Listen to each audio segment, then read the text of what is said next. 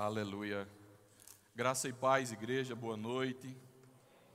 Sejam bem-vindos. Esse é o culto da família. Você que nos assiste em casa, eu tenho convicção no meu coração que você vai ser transformado nessa noite, porque há uma fidelidade. Eu queria que você fizesse essa declaração comigo, se você puder ficar em pé, mas por favor, faça com convicção, não faça de todo jeito. Vamos criar uma atmosfera para que o Espírito se mova, para que tudo flua. Então, pega a sua Bíblia e fala comigo assim. Essa é a Bíblia. E ela é a palavra de Deus. Eu sei que é Deus falando comigo.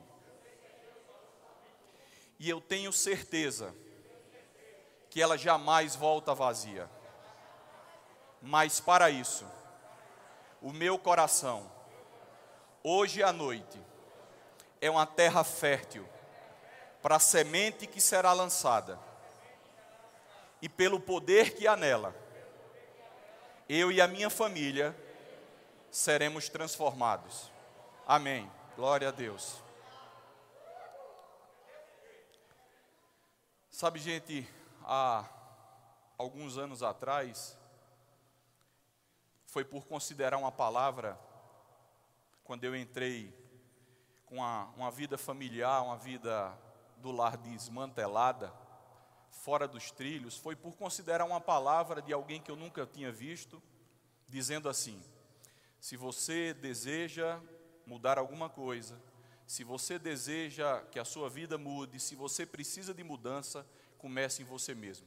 Então essa declaração que nós acabamos de fazer é para nos lembrarmos que a palavra de Deus ela é infalível, mas nós precisamos encontrar no nosso coração a semente pura, verdadeira, pronta, uma terra boa para que essa semente seja germinada.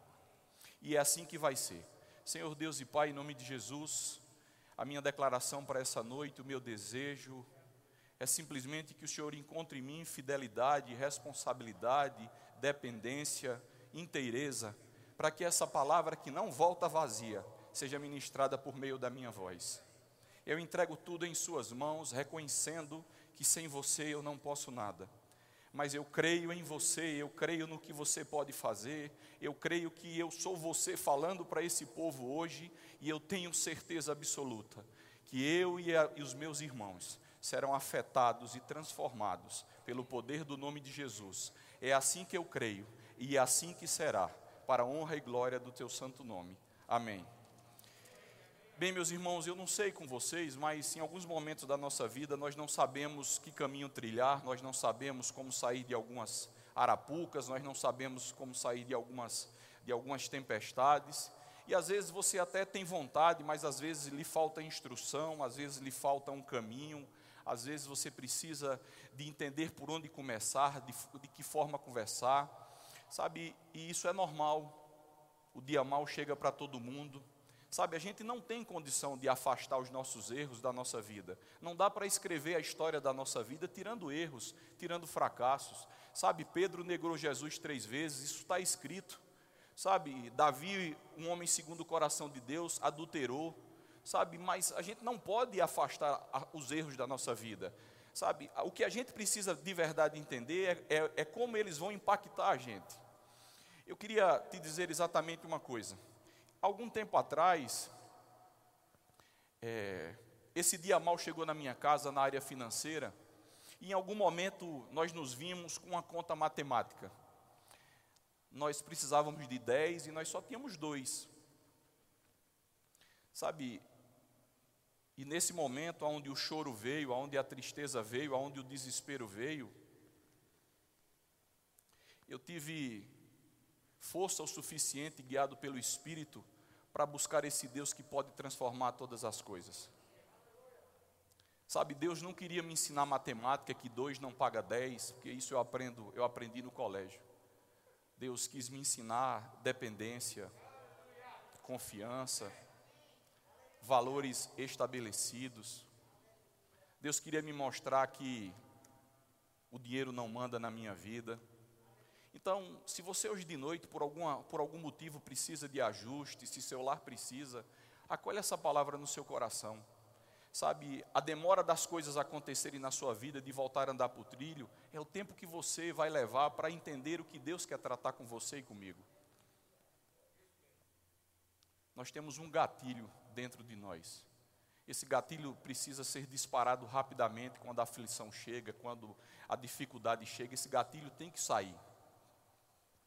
E quando você rapidamente se entrega de verdade a esse Deus, quando você tem essa comunhão, a Bíblia, a palavra de Deus, ela começa a funcionar. E se Ele diz que todas as nossas necessidades são supridas, é porque são supridas.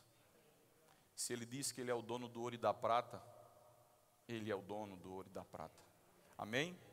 Então vamos percorrer algo que Deus trouxe no meu coração. Eu queria que você abrisse a sua Bíblia em 1 Samuel, no capítulo 30, e nós vamos começar a conversar sobre um, um texto que ardeu fervorosamente esses dias. E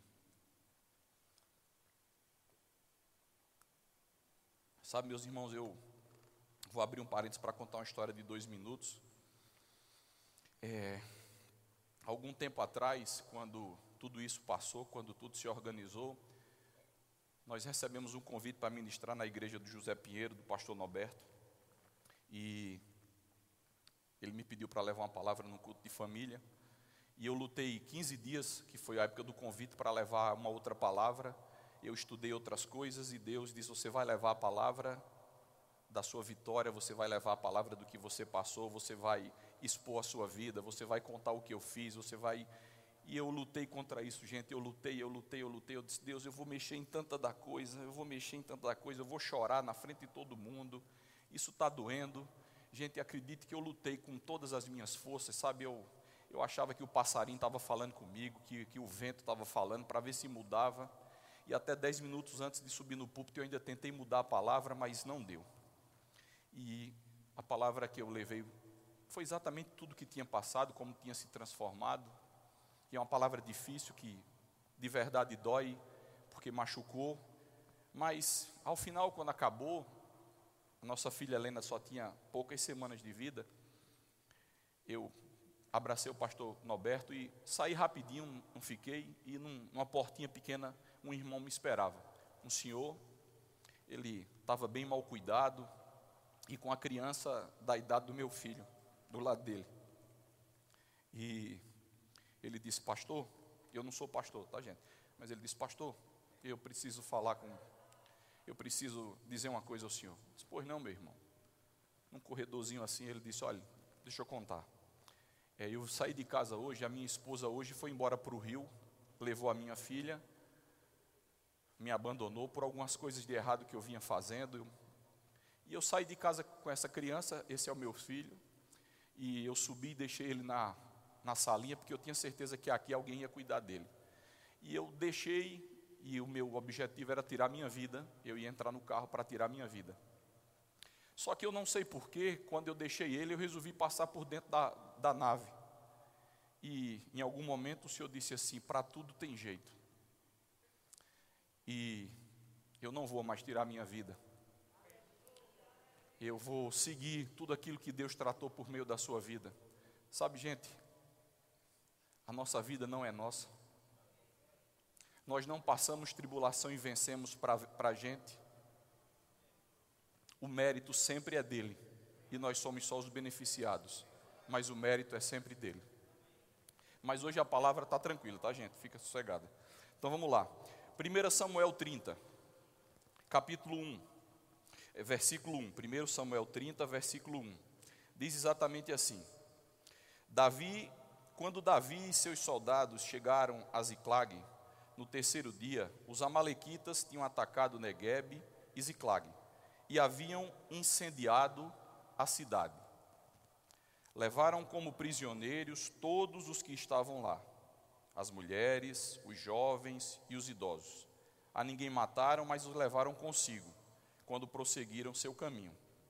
Ao chegar a Ziclag, Davi e seus soldados encontraram a cidade destruída pelo fogo e viram que suas mulheres, filhos e filhas haviam sido levados como prisioneiro. Davi é apresentado, depois de um dia de trabalho nosso, a, a, a história conta depois de batalhas, depois de lutas. Davi chega na sua cidade e encontra ela queimada, destruída e com a sua família sequestrada. Ele volta depois de um dia de batalha, de luta, ele e os seus valentes, e encontra uma cidade completamente destruída, queimada e os seus familiares sequestrados.